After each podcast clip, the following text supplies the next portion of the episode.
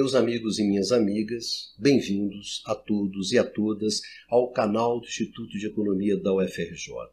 Eu sou Ronaldo Bicário e esse é o Curto Circuito, um programa do Grupo de Economia da Energia que discute as grandes questões do setor elétrico aqui no Brasil e no mundo.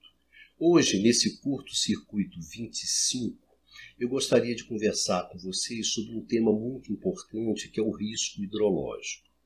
O risco hidrológico está no centro dos problemas que o setor elétrico brasileiro hoje atravessa, de problemas que são estruturais. Então, entender o que está acontecendo com o setor elétrico brasileiro é entender as dificuldades que nós temos hoje em lidar com o risco hidrológico. E isso é bastante razoável que o risco hidrológico, que a discussão sobre risco hidrológico, tem uma importância dentro de um setor hidráulico. Né? Afinal de contas, em um setor elétrico como o nosso, que é basicamente hidráulico, chover ou não chover faz uma grande diferença. Então, esse é o nosso tema de hoje. O risco hidrológico, o coração, o cerne dos problemas do setor elétrico brasileiro.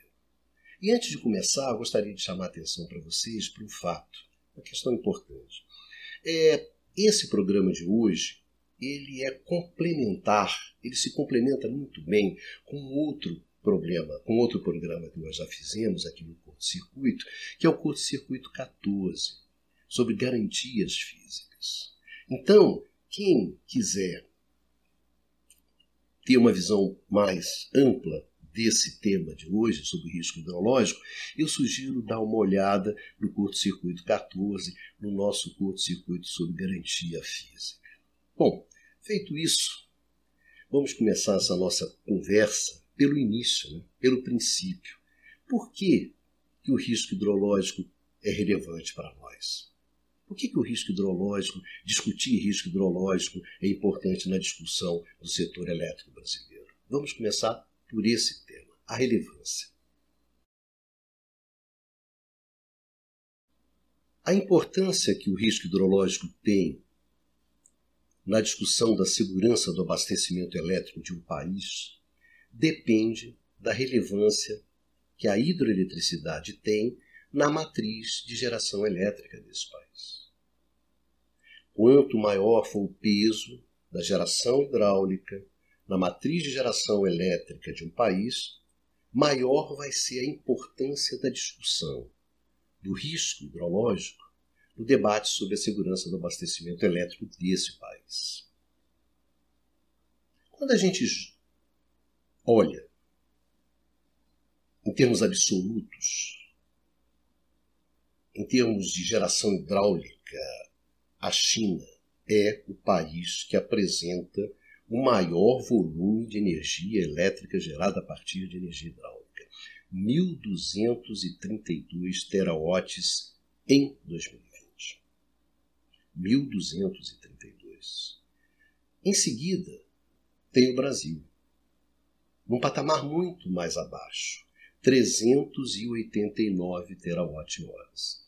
E no mesmo patamar estão o Canadá, com 386 terawatts, os Estados Unidos com 317. Então, esses três, Canadá, Brasil Estados Unidos, estão ali no patamar entre 300 e 400 terawatt-horas. Depois você tem a Rússia, a Índia e a Noruega, num patamar mais baixo, a Rússia com 193, a Índia com 151 terawatt-hora e a Noruega com 140 terawatts hora. Então, em termos de geração, geração, você diria, ó, a China é o país que possui a maior geração de energia hidráulica, a China. Tá bom. Isso em termos de geração absoluta. Mas será que essa geração hidráulica é relevante para a matriz energética da China? Não. Representa apenas 17% da geração elétrica. Ah, e no caso americano? 7%. No caso russo, 17%. Na Índia, 10%.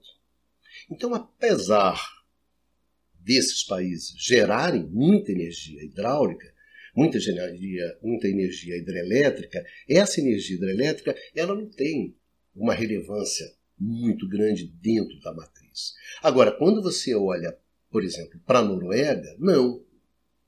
A energia hidrelétrica representa 95% da matriz elétrica norueguesa. No caso da matriz elétrica brasileira, a energia hidrelétrica representa 65%. Se a gente vai para o Canadá, 59%, 60%.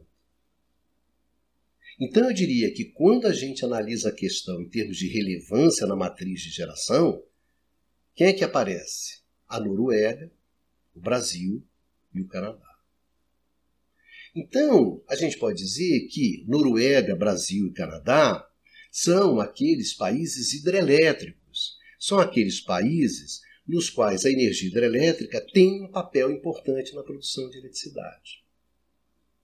Portanto, são justamente aqueles países nos quais o risco hidrológico é relevante na discussão da segurança do abastecimento elétrico.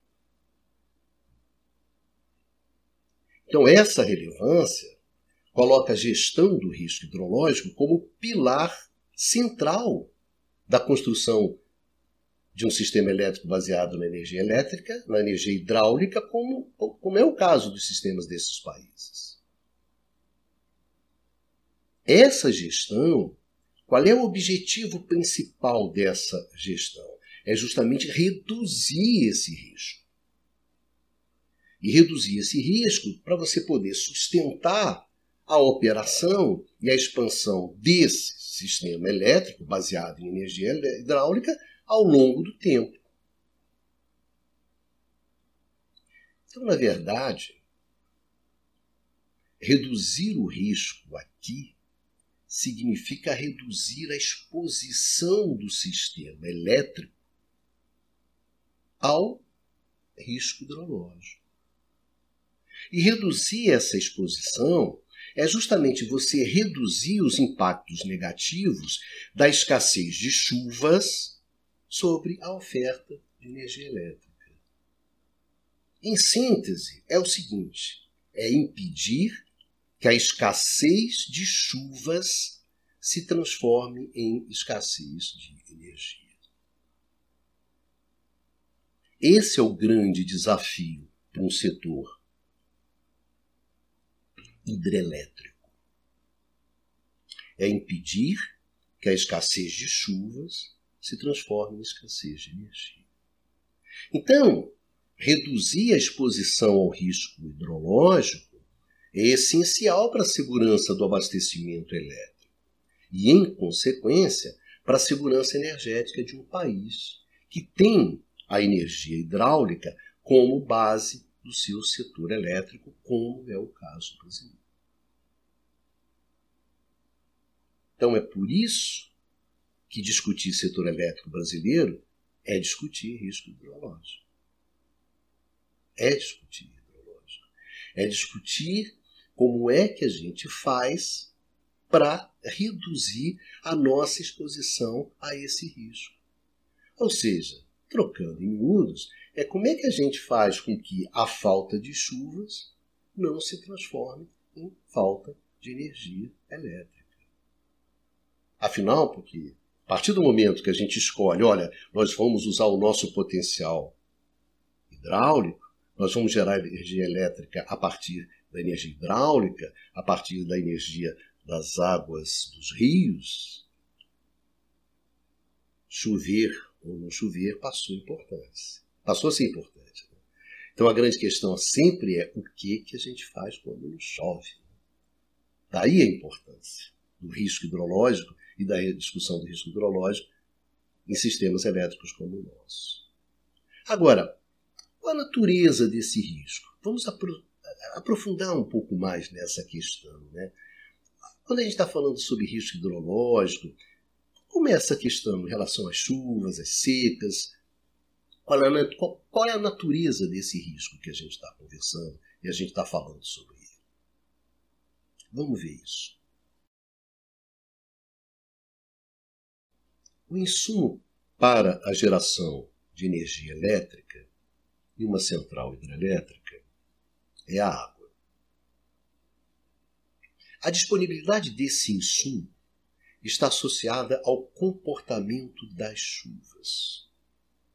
Portanto, a disponibilidade do insumo água depende do regime pluviométrico.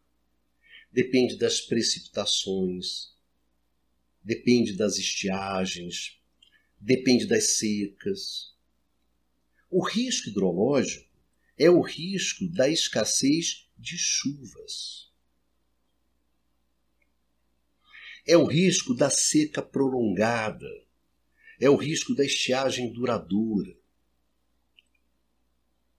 Eventos que se traduzem concretamente no risco de escassez do insumo de geração hidrelétrica. Então, esse conjunto de coisas, escassez de chuva, seca prolongada, estiagem, esse conjunto de eventos se traduz no risco de não se ter a quantidade do insumo água suficiente para a geração da eletricidade necessária para o consumo. Então, no limite, o risco hidrológico é o risco de faltar chuva, de faltar água, de faltar insumo para a geração hidrelétrica. Ou seja, é o risco de faltar chuva. E faltando chuva, é o risco de faltar água. E faltando água, vai faltar o insumo para a geração hidrelétrica. Então vai faltar energia hidrelétrica. Em um sistema que é baseado em hidroeletricidade, faltar energia hidrelétrica é a mesma coisa que faltar energia.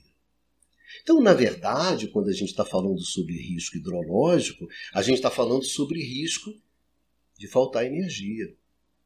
Porque falta chuva, falta água, falta energia hidrelétrica, falta energia. Essa é a cadeia. Então, gerir, gerir o risco hidrológico é justamente intervir nessa cadeia, de forma que essa escassez de chuva não se transforme em escassez de energia. Como é que a gente gere, então, o risco hidrológico? Quais são os recursos que nós temos? Quais são as ferramentas, os, os, os mecanismos né, que nós temos para evitar que isso aconteça? Que a falta de chuva vire falta de energia. Vamos lá então, vamos ver a gestão. Como a gente gere o risco hidrológico. O objetivo da gestão do risco hidrológico é reduzir o risco da escassez de chuvas se transformar em escassez de água. E com isso, essa escassez de água se transformar em escassez de energia hidrelétrica e daí em escassez de energia. Então, o objetivo central da gestão do risco hidrológico é reduzir o risco da escassez de água virar escassez de energia. E para isso a gente tem uma série de recursos, de ferramentas, de mecanismos que permitem a gente tentar justamente reduzir esse risco. O primeiro grande recurso são os reservatórios. O recurso histórico para evitar que a escassez de chuvas se converta em escassez de água é a construção de reservatórios, de açudes, de barragens. Graças a esses reservatórios, é possível guardar água da cheia do passado para ser utilizada na seca do presente. É guardar água dos períodos de abundância para serem utilizadas nos períodos de escassez. Então é possível substituir a água ausente, ausente hoje, em função da atual escassez de chuvas, pela água estocada, em função da abundância passada de chuvas. É a água do passado cobrindo a falta de água do presente. Então, o que a gente tem aqui nos reservatórios é água substituindo água. É a seca de hoje sendo eliminada pela enchente de ontem. Então, graças aos reservatórios, a escassez de chuva ela não se converte em ausência de água. E, em consequência, em ausência de hidroeletricidade e, portanto, em ausência de energia. Graças aos reservatórios, a escassez de chuvas não se transforma em escassez de energia. Então, nesse sentido, o reservatório é o recurso fundamental, o mais poderoso que a gente tem para reduzir a exposição de um sistema hidrelétrico à escassez de chuvas. Portanto, para a redução do risco hidrológico. É a ferramenta mais poderosa, mais forte que nós temos para reduzir o risco hidrológico. São os reservatórios. Mas os reservatórios, eles não são os únicos recursos que nós temos para evitar que a escassez de chuva se converta em escassez de energia. Outro recurso importante que a gente tem são as térmicas. É um outro recurso que nós temos para reduzir o risco de que a escassez de chuvas se converta em escassez de energia é o uso de centrais termoelétricas. Chamadas centrais térmicas, as térmicas. Nesse caso, a escassez de chuvas, ela se converte em escassez de água. E essa escassez de água se converte em escassez de energia hidrelétrica, que, no entanto, não se transforma em escassez de energia em função do recurso à energia das térmicas. Então, o que a gente tem aqui é a energia substituindo energia. É outro jogo, diferente do jogo jogado pelos reservatórios. Aqui o que a gente tem é a energia termoelétrica substituindo aquela energia hidrelétrica escassa em função da escassez das chuvas. Essa é a jogada. Você tem escassez de chuvas? Tem. Tem escassez de água? Tem. Tem escassez de energia hidrelétrica? Tem. Porém, essa escassez não vira escassez de energia, por quê? Porque essa energia hidrelétrica que está faltando é substituída pela energia que vem da geração das térmicas. Então, Nota bem, aqui nós estamos usando um outro recurso. Não são os reservatórios, são as térmicas. São essas térmicas é que permitem que a escassez de chuvas não se converta em escassez de energia. Então é mais um recurso que a gente tem para gerir o risco hidrológico para não ficar exposto, para reduzir a nossa exposição ao risco hidrológico. E aí é uma coisa importante a gente chamar atenção, e às vezes as pessoas não têm muita clareza sobre isso, é como funcionam essas térmicas em um sistema basicamente hidráulico. Uma coisa é uma térmica, uma central térmica, funcionando num sistema térmico. onde a termoeletricidade ela é preponderante. Outra coisa é quando essas centrais térmicas elas vão operar num sistema basicamente hidrelétrico. É outro jogo. A função das térmicas em um sistema elétrico, basicamente hidráulico, é suplementar o abastecimento hidrelétrico. Nota bem, suplementar. E aqui a definição aquela definição de dicionário. De dicionário. Ajuda a gente a entender muito claramente qual é o papel das térmicas. Suplemento é aquilo que serve para suprir o que falta. É o suplemento alimentar, é o suplemento de salário. Aquele suplemento, suplemento, aquele suplemento ele serve justamente o quê? Para cobrir uma falta. Cobrir algo que está faltando. Então, nota bem, e é preciso ter muito claro isso. Quando a gente olha para um sistema que recorre às térmicas, um sistema hidrelétrico que recorre às térmicas para gerir risco hidrológico. E muitas vezes as pessoas não têm clareza disso. O que determina a atuação das térmicas em um sistema basicamente hidrelétrico é justamente a escassez de hidrelicidade, definida pela escassez de chuvas. O espaço que as térmicas têm é aquele espaço que as hidráulicas dão em função da escassez de chuvas. As térmicas não definem o seu próprio espaço. Quem define o espaço das térmicas são justamente as hidráulicas, a partir da escassez de chuvas.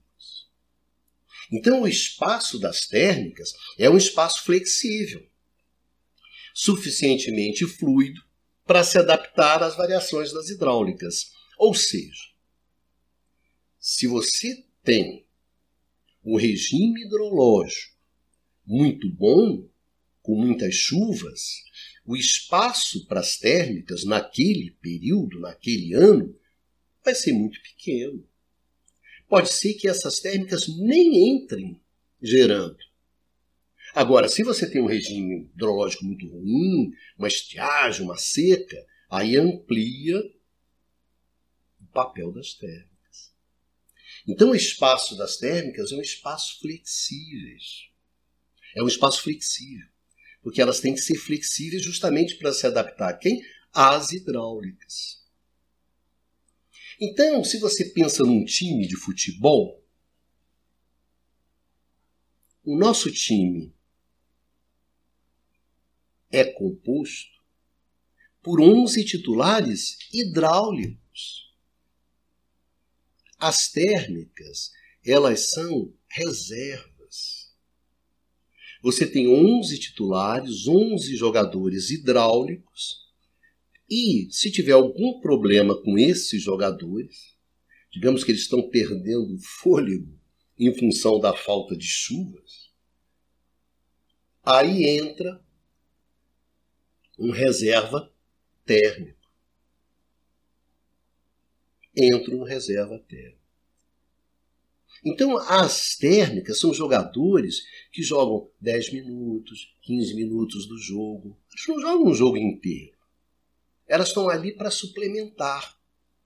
Aí entram no jogo seguinte, dependendo das condições, elas já saem. Mas é muito difícil você ter um jogador térmico entrando desde o início do jogo, etc, etc. São elenco, mas é para formar elenco, reservas. Então, olha só, tem uma coisa que é bastante óbvia, então, nesse caso. Se as térmicas elas são apenas suplementares, se elas são reservas, se elas entram jogando pouco tempo, é diferente que elas têm determinadas características. São centrais menos robustas, são centrais mais caras. Elas podem ser menos robustas, mais frágeis, porque elas jogam pouco. Elas podem ser mais caras em termos de consumo de combustível. Por quê? Porque elas rodam pouco. Era como se você tivesse um carro, um carro que é mais frágil, um carro que consome muito, bebe muita gasolina, mas você usa ele muito pouco. Então ele pode ser assim. Não tem problema. Ele é um carro mais leve. Ele não é aquele carro que você vai botar para trabalhar de táxi ou de Uber. Não, você roda pouquinho. Então as térmicas são isso. Então é muito importante a gente entender isso. Que essas térmicas, num sistema robusto, hidráulico, com reservatório pesado, vai desempenhar um papel assim muito secundário. Muito secundário. E tem uma série de problemas que a gente vai discutir, ou que a gente já discutiu aqui no curto-circuito, que geram esses problemas justamente quando há uma mudança. Quando essas térmicas vão, por alguma razão, tendo que entrar cada vez mais, cada vez mais, cada vez mais. Então são térmicas mais caras. E são térmicas menos robustas. É da própria natureza dela.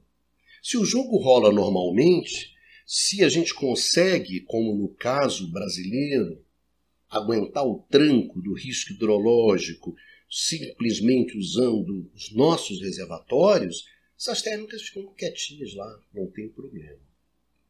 O problema vai surgir justamente quando os seus jogadores hidráulicos não começam, não, não conseguem mais dar conta do recado. Tá certo? Mas essa, nota bem, é bom guardar isso na cabeça. A lógica do funcionamento das térmicas num sistema basicamente hidrelétrico é suplementar. Você suplementa, você completa, você enche, você enche a piscina com a água das hidráulicas, né? com a energia das hidráulicas, e o que faltar você completa, suplementa com a energia das térmicas. Se tem mais água, das hidráulicas, a quantidade de água das térmicas, vamos dizer por assim, na hora de encher a piscina, vai ser pequenininho. Se tem menos água das hidráulicas, por alguma razão, então a água que você vai botar das térmicas ali para completar a piscininha né, da energia vai ser um pouquinho mais. Então é isso, tá certo? As térmicas, elas são um pouco a, a, a conta de, de chegada, né? o ajuste, o troco de um setor hidrelétrico robusto. Então, em termos de recursos, para lidar, para gerir o risco hidrológico, a gente tem as térmicas, tem os reservatórios e tem um recurso que é muito importante, que no caso brasileiro, então, ele é muito importante, que é a interligação. A interligação ele é um recurso para evitar que a escassez de chuvas se converta em escassez de energia. Então, também é um recurso para você gerir o risco hidrológico. O que é interligação, a interconexão entre regiões permite? Permite que a escassez de chuvas em uma determinada região ela não se converta em escassez de energia nessa região. Graças ao quê?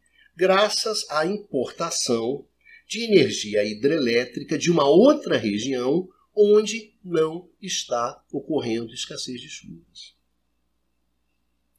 E isso é possível graças ao quê? Graças à diversidade climática, hidrológica entre as regiões.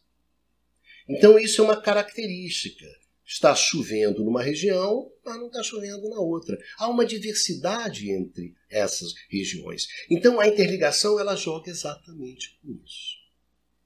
E no caso brasileiro, isso é um recurso, esse é um recurso muito importante. Então você tem um sistema, você tem um sistema de transmissão robusto que permite você fazer essas interligações e permite você jogar com isso, sem dúvida é um recurso importante na gestão do risco hidrológico. Então, reservatórios, térmicas e interligações são recursos importantes para reduzir os impactos negativos da escassez de chuvas sobre o abastecimento elétrico. Então, são peças fundamentais na construção de mecanismos de redução do risco hidrológico. Agora, sem dúvida, que dentre eles, a ferramenta mais poderosa de redução da exposição ao risco hidrológico é, sem dúvida, o reservatório. Agora, no caso brasileiro, a gente combina os três recursos. A gente tem térmicas, a gente tem reservatórios, a gente tem uma interligação bastante poderosa. E esse conjunto de recursos que a gente utiliza para reduzir a nossa exposição ao risco hidrológico, que a gente usa para que a escassez de chuvas não se transforme em escassez de energia. Mas isso tem um custo. Qual é o custo da gestão? Vamos dar uma olhadinha nisso. Questão importante sobre a gestão do risco hidrológico é o custo dessa gestão. Tem várias dimensões para se discutir isso. Eu vou pegar uma questão bastante simples, mas que ela é muito importante, porque ela vai ter muitas implicações nas nossas discussões sobre risco hidrológico e também sobre os problemas do setor elétrico brasileiro é o custo de gerir esse conjunto de recursos. Então vamos pensar o seguinte: eu tenho uma capacidade de reservatório, dado, dada. Eu tenho uma capacidade de geração térmica dada. E eu tenho uma capacidade de transmissão, que define né, as possibilidades de interligação, dada. Então, se eu olho lá, bom, aqui estão meus reservatórios, aqui está a minha geração térmica, aqui está a minha transmissão. O custo de redução do risco hidrológico mais alto é o uso das térmicas. Quando eu recorro às térmicas para evitar que a escassez de chuvas se converta em escassez de energia, o custo disso é mais alto. Por quê? Porque a termoeletricidade ela é mais cara do que a hidroeletricidade. Então, em condições normais, que a gente tem um insumo, que a gente tem a água, a gente gera usando essa água. A gente gera usando as nossas hidrelétricas. Quando a gente não tem a água e tem que enfiar a térmica, e não tem como recorrer né, ao reservatório, a solução, a energia fica mais, mais cara. Ou seja, quando você esgotou os recursos dos reservatórios, da interligação e só sobrou as térmicas, a escassez de chuvas se converte em energia mais cara. Para que você possa impedir que a escassez de chuva se converta em escassez de energia, a solução fica mais cara. É importante ter isso em mente. Por quê? Porque aí você passa a ter uma diferença. E uma das grandes diferenças, é, uma das grandes questões, é quem paga essa diferença. Essa diferença a mais no custo da energia. E quem é que paga por essa diferença? É justamente quem fica responsável pela gestão do risco hidrológico. Você tem configurações nas quais quem fica com o risco hidrológico e, portanto, acaba pagando esse custo a mais da energia, quem fica é o consumidor. Mas você tem configurações nas quais quem pode ficar com isso também seja, seja é, é, o gerador. Então, uma questão importante na discussão sobre risco hidrológico é quem fica com risco hidrológico. Porque, no limite, quem fica com risco hidrológico é quem vai pagar, num primeiro momento, esse custo da gestão. Isso é relevante? Olha, só um exemplo para vocês terem uma ideia. Em 2017, houve uma situação como essa. Né? Os reservatórios não deram conta. A energia hidrelétrica não deu conta. E foi necessário, então, que as térmicas entrassem no jogo para evitar a escassez de energia. Qual foi a conta? 40 bilhões de reais. Esse custo de energia a mais, 40 bilhões de reais. Então você vê os números. Importante. Então essa é uma questão importante, o custo da gestão do risco hidrológico. Se os seus reservatórios vão perdendo capacidade, se os seus reservatórios vão perdendo fôlego e não são mais capazes de fazer a regularização, a regularização das chuvas, né? de fazer esse jogo, de evitar que falte água, que a água da chuva se converta em falta d'água, porque você tem um reservatório que tem água ali, então você recorre a eles. Então, se você vai perdendo a capacidade de fazer isso, que a gente chama capacidade de regularização, de tornar regular a disponibilidade de água, né? Que não haja grandes variações, é isso que o reservatório faz. Não se esqueça, o reservatório ele é um estoque regularizador. Ele regulariza a disponibilidade de água assim como regulariza a disponibilidade de alimentos, de arroz, produtos agrícolas. O reservatório é um estoque regularizador. Então, se ele perde essa capacidade e você começa a enfrentar o risco hidrológico via térmicas, sua energia vai ficar mais cara. Não tem muito como fugir disso. E não foi essa a nossa experiência lá em 2021, na crise hídrica, quando as térmicas começaram a entrar pesadamente, né? diante exatamente de uma estiagem né? muito forte? Ficou mais cara. A energia ficou mais cara. E ali a gente foi até agosto na beira do abismo e aí o que, que aconteceu? Além de entrar com muitas e muitas térmicas e térmicas caras. Choveu. Né? Choveu. Outubro e a gente se safou. Então, é importante ter em mente os recursos que a gente dispõe para fazer face ao risco hidrológico e ter também o custo desses recursos. Porque na discussão, esses, essas duas questões vão ser bastante importantes. Agora, vamos ver, já encaminhando para o final do nosso programa, como é que o Brasil gere o seu risco hidrológico.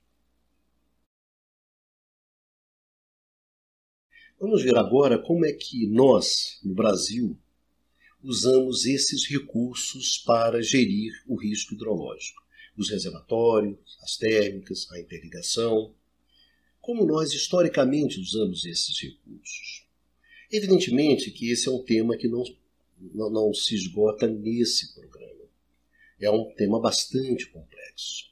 O que eu gostaria de ver com vocês nesse programa é simplesmente alguns pontos essenciais da lógica de utilização da lógica da gestão do risco hidrológico no Brasil.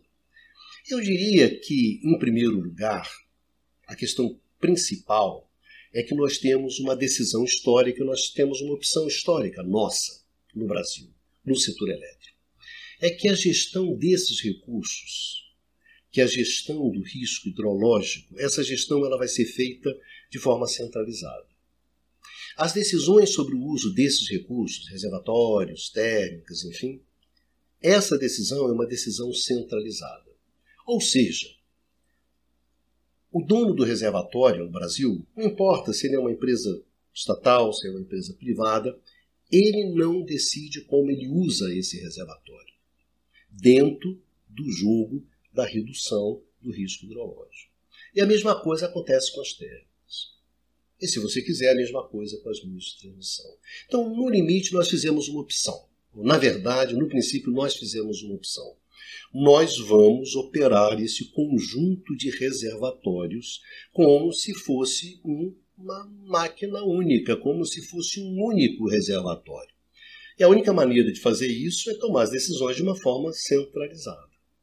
Então, a decisão, o uso dos recursos de gestão do risco hidrológico no Brasil, esse uso, as decisões sobre uso, sobre esse uso, essas decisões são tomadas de forma centralizada. Historicamente. Até 1990 isso não tem nenhum problema, porque até 1990 você tem um setor que é basicamente estatal, você tem um setor comandado pela Eletrobras, você tem um setor que tem a sua tarifa baseada em custo de serviço, então, na verdade, a questão do custo, com quem fica o custo, quando você faz custo de serviço, fica com o consumidor. Então você não tem conflitos internos entre os ofertantes, né, entre os geradores. Então, num quadro como esse, que nós tínhamos até 1990, era mais fácil levar avante uma proposta de gerir os recursos de uma forma centralizada, para poder otimizar o uso desse recurso. Então, isso era mais fácil. A partir de 1990 é que as questões ficam mais complicadas. Porque a partir de 1990 você tem um processo de privatização, você tem um projeto no qual você tem o interesse de introduzir a concorrência, quer liberalizar o mercado, quer dar mais espaço para a atuação individual dos agentes. Porque você aposta que isso dentro do contexto da competição, da concorrência, vai gerar mais eficiência e, portanto, custos menores, tarifas menores, enfim, esse tipo de coisa. Foi muito forte ali nos anos 90. Então é bastante razoável, é bastante coerente com essa proposta lá dos anos 90, que você queira que a gestão dos recursos, que a gestão do risco hidrológico, deixe de ser coletiva, como era até 1990, e passe a ser individual. Ou seja, quem gere o risco hidrológico é o dono da usina. Tá, tá bom. A gestão é individual. E você vai nessa direção ali nos anos 90. Agora, por outro lado, ali houve uma opção também de tentar se manter a gestão otimizada, centralizada. Porque você achou que essa gestão centralizada te dava muitas vantagens. Então, como te dava muito vantagem, você quis manter. Não, vamos manter isso aqui, gente. Isso aqui é importante. Então, por, por um lado, você tem gestão centralizada dos recursos. Por outro lado, você tem o risco hidrológico sendo transferido individualmente para cada, para cada agente do setor. Ou, se você quiser, para cada gerador. Então, como é que se faz? Como é que se junta essas duas coisas? As maravilhas da coordenação, né? da questão coletiva, da gestão, e por outro, a individualidade. A solução que se deu foi a criação de um mecanismo chamado mecanismo de realocação de energia. Como é que se fez isso? De uma forma bastante engenhosa, se você pensar. Olha só, o risco hidrológico é seu. Tá bom, é seu. O risco hidrológico é seu. Você é dono da usina, o risco hidrológico é seu.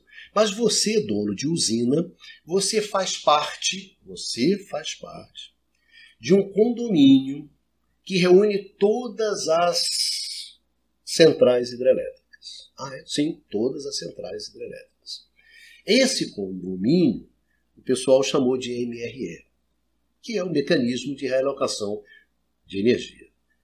Na verdade, não é, é que todas essas usinas estão no mecanismo de realocação de energia. Sim, mas o que, que isso significa? Significa o seguinte: vamos juntar aqui todo mundo e a gente vai fazer o seguinte.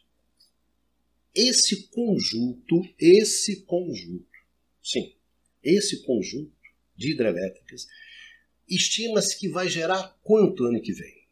A gente está esperando, né, um volume de chuvas, etc., é a chamada energia assegurada. Eu não vou aqui entrar na discussão de vocês, mas simplesmente uma estimativa, né, o que é natural, porque um setor elétrico né, baseado em energia hidráulica, ele funciona em termos de estimativas. Quanto é que eu vou gerar de energia hidrelétrica ano que vem? Não sei, vai depender da quantidade de chuva que eu tiver. Isso aí é incontornável. Então eu faço uma estimativa.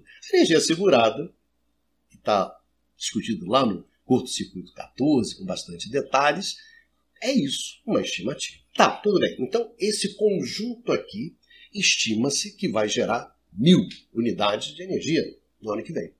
Tá bom, mil unidades no ano que vem. E você faz parte disso aqui. Imagina o seguinte: imagina-se que o conjunto inteiro gere mil. Então, esperava mil, gerou mil. Ah, tá certo. Legal. Então, não tem problema nenhum, fica aí na sua. Agora, vamos esperar, imaginar o seguinte, que o conjunto, ao invés de mil, gerou 800. Ah, é? É. O conjunto gerou 800. Então, o que, que se faz nesse caso? Esses 20 que não foram gerados, isso aí é rateado entre o conjunto de todas as usinas. Mesmo que você tenha uma usina, que você entregou aquilo que esperava que você entregasse, mesmo que você entregou, digamos assim, a sua energia segurada, você vai encaixar um pedaço desse déficit. Você vai encaixar um pedaço desse déficit. Mesmo que você tenha gerado mais. Ou seja, você opera como um conjuntão. Você opera como conjunto. E você espera que esse conjunto, com os recursos que você tem, energia hidráulica, reservatório, etc., etc., esse conjunto vai sempre entregar mais ou menos aquilo que ele está esperando entregar. Tá certo? Essa é a ideia do MRE. Né? Você opera, é o sistema que entrega. Né? É um uma gestão compartilhada de risco, coletiva de risco. Embora você está dizendo que você seja individualmente responsável. Mas a partir do momento que você entra no clube do MRE, passa a estar ali diluído é, entre todo mundo. E dentro do MRE tem uma coisa que é, que é muito legal, que foi a jogada, que é o seguinte: se você tem uma usina que você estava esperando que ia gerar 100, e você tem outra usina que também esperava que gerava 100, que ia gerar 100. A usina A e a usina B. Aí, na hora que o jogo rolou, a usina A, ao invés de 100, gerou 120, porque ela teve uma fase boa pra caramba, choveu, né? Aonde ela estava, choveu pra caramba naquela região. Então ela gerou 120.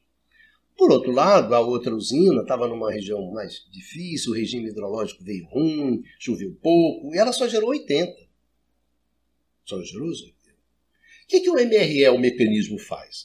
O mecanismo faz simplesmente é pegar os 20 a mais de uma usina e aloca esses 20 a mais justamente naquela usina que gerou 20 a menos. Faz uma conta de chegada. Se você soma as duas, você esperava que elas gerassem quanto? 200, 100 cada uma. Ao final, deu quanto? 200. Bom, não importa se uma gerou 120 e a outra 80. Você fecha a conta dentro do MRE. Então, o MRE é esse né, mecanismo de compensações que joga com uma diversidade hidrológica entre as regiões, entre as usinas. E que joga com uma brincadeira bastante simples. Né? Que o risco do conjunto ele é menor do que a soma dos riscos individuais. É uma questão de probabilidade singela. Então o MRE jogava com isso. E funcionava dessa maneira. E que no diz respeito ao conjuntão, era o conjuntão é que entregava o que tinha que entregar, ou que não entregava o que tinha que entregar. Mas aí você compartilhava esse risco de não ter entregue todo mundo. Né? E aí se criou uma coisa chamada fator de ajuste do MRE, só simplesmente para vocês ficarem por dentro que é uma questão muito simples, que é simplesmente uma escala. O conjunto do MRE, o conjunto das hidrelétricas, tinha que entregar quanto? Ah, tinha que gerar mil unidades. E de fato gerou quanto? Mil. Ah, então se gerou mil, o fator de ajuste é um. Um, tá certo? Um. Ah, tá certo. Esperava quanto? Mil. Entregou quanto? 800. Ah, entregou menos do que você esperava entregar teve o chamado déficit hídrico, então o fator de ajuste é quanto? Ah, 800 que foi quanto você entregou, hidrelétricas, né, conjunto de hidrelétricas, sobre mil, que era quando você esperava entregar a chamada energia assegurada, vai dar 0,8. Ah, entreguei 1.200. Ah, 1.200? Teve superávit hídrico, teve o que a gente chama de energia secundária, né? que é aquela que tem a mais. Pô, legal. Então entregou 1.200. Esperava entregar quanto? 1.000. 1.200 sobre 1.000, 1,2. Então, 1,2, 1, 0,8 é o fator de ajuste do MRE. Então, assim, é uma escalazinha que você olha. Ah, as hidrelétricas estão entregando quanto daquilo que esperava que elas entregassem. Está tendo déficit hídrico? Está tendo superávit hídrico? Não está acontecendo nada? O GSF, né, o fator de ajuste do MRE, ele diz exatamente isso. Depois, esse fator de ajuste ele recebe um nome pomposo, que é Generation Scaling Factor, GSF, que é simplesmente essa escalinha. O que é o GSF? O GSF é essa escala, é o fator de ajuste do MRE. Que para uma bossa você pode até, ao invés de ser 0,8, 1, 1,2, essa escala, você pode transformar isso em percentagem. Né? Então o 1 vira 100%, o 1,2 vira 120% e o 0,8 vira 80%. Isso é o famoso GSF. Então, o GSF é simplesmente uma escala, uma escala bastante simples, que indica para vocês se na verdade está tendo déficit hídrico ou se está tendo superávit hídrico, não está acontecendo nada. Apesar do nome pomposo, né, Generation Scaling Factor, é uma coisa bastante simples. Então, como é que a gente compartilha hoje? Né? Qual é o grande mecanismo, mecanismo de gestão do risco hidráulico no caso do Brasil? É o MRE. O que está acontecendo? Está acontecendo que o MRE está em crise. O MRE não dá mais conta, o MRE não dá mais conta de gerir o risco hidrológico. Se vocês, para vocês terem uma ideia,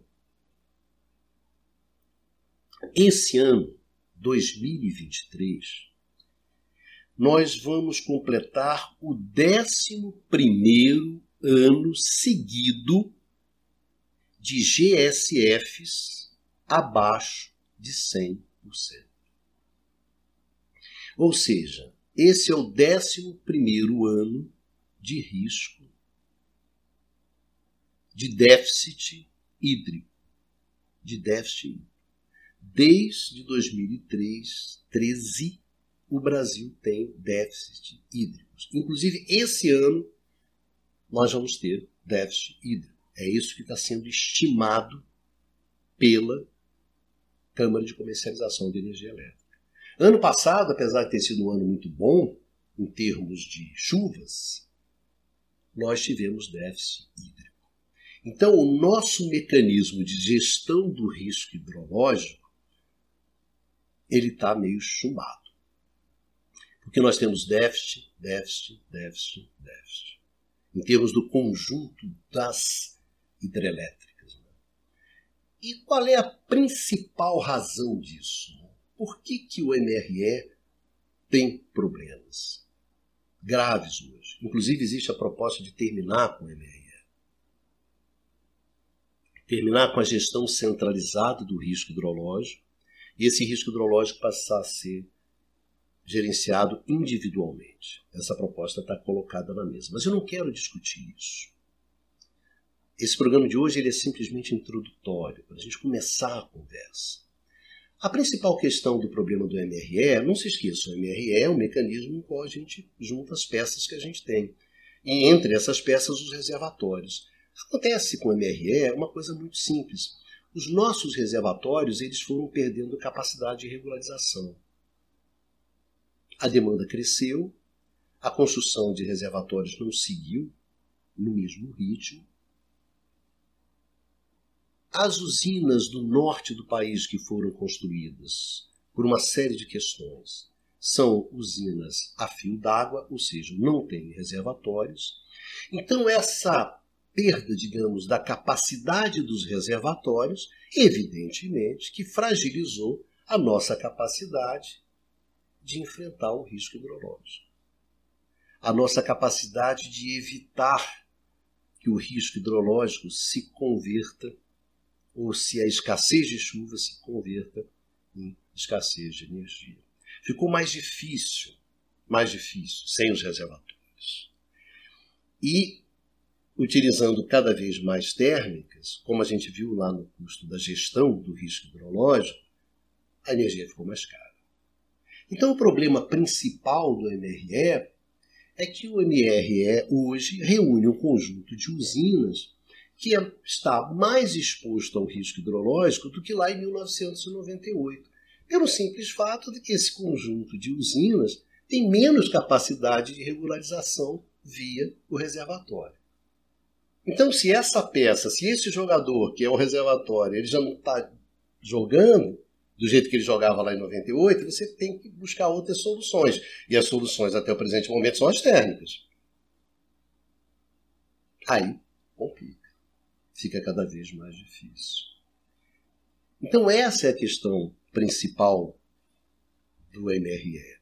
Nós vamos voltar a discutir isso, porque a gente vai discutir outras questões importantes relativas a isso, como foi a crise do GSF, que fez com que o o risco hidrológico saísse dos geradores e fosse para os consumidores em 2015. As propostas que estão sendo colocadas na mesa. Então, quando a gente for conversar com isso, a gente vai aprofundar essa discussão. O que eu queria no programa de hoje com vocês era simplesmente isso. Que vocês tivessem uma ideia do, que questão é essa que é o risco hidrológico e como é que a gente sai lá da escassez de água e chega num, um Generation Scaling Factor, né, no GSF, que é uma coisa pomposa, mas que na verdade é uma coisa muito simples. Então não é à toa, não é à toa que o MRE esteja em crise. Né? Porque na verdade os mecanismos, os recursos de gestão do risco hidrológico, esses mecanismos eles têm ficado mais fracos. Então, o que, que acontece? Como a gente perdeu justamente esses recursos, principalmente os reservatórios, foram recursos que foram ficando mais fracos, a gente cada vez tem mais problema com o risco hidrológico. E a partir do momento que a gente tem mais problema com o risco hidrológico, ou seja, fica cada vez mais exposto a chover ou não chover, se choveu tudo bem, se não choveu é um caos, coloca em xeque esse uso preponderante que a gente tem da energia hidráulica. Esse uso forte que a gente tem da energia hidráulica a gente fez isso porque a gente desenvolveu capacidades muito fortes, recursos muito fortes para gerir esse risco hidrológico, para fazer face ao risco hidrológico. Então a gente pode usar hidráulica como nós já chegamos. Em 1980, 93% da energia hidráulica da geração elétrica. Em 1990, alguma coisa em torno disso, 92%, 90, é, 93%. E hoje a gente está da ordem de 60%. Então saímos de 90% se você quiser, lá em 1980 e hoje estão com 60%. Então, manter energia hidráulica significa ter ferramentas e ter recursos para gerir o risco hidrológico. E o nosso problema hoje é esse. A gente não tem. Ou eles não dão conta. Ou eles são muito caros. Então a gente saiu de uma situação confortável. Então, dificuldades na, na, na gestão do risco hidrológico coloca em xeque a opção hidráulica. Então vamos ter que montar um outro jogo, vamos ter que montar outra matriz. Mas isso é uma outra discussão. Tá bom, meus amigos? Então eu gostaria de agradecer muito a presença de vocês, gostaria de agradecer muito a todas e a todos por nos acompanhar nessa discussão. Ela é uma discussão difícil, ela não é uma discussão fácil, mas é importante que pelo menos vocês tenham na cabeça essas esses temas, essas questões, esses conceitos. O que vai ajudar a gente nas discussões e nos debates que vão vir no futuro. Tá certo? Então lembre-se, isso aqui é apenas um uma bate-bola bastante inicial. No futuro nós vamos aprofundar essas coisas de uma forma mais detalhada. Sugiro que vocês deem uma olhada no, no programa sobre garantia física e comecem a se sentir à vontade nessa discussão e nesse debate. E você que já é do setor, né, que já está acostumado a, a, discutir esses temas, eu acho importante tentar ter uma visão do conjunto. Os grandes problemas para nós, que trabalhamos no conjunto, né, no setor elétrico, é ter justamente uma visão de conjunto. Então eu gostaria que, devagarinho, devagarinho, a gente vai tentando construir essa visão do conjunto. É fundamental no setor elétrico, é fundamental na discussão de políticas públicas para esse setor. Um grande beijo a todas e a todos.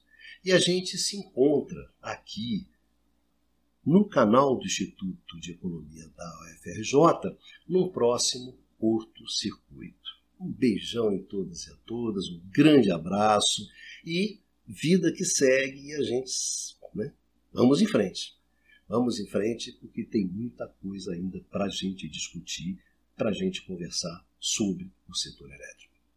Um abraço.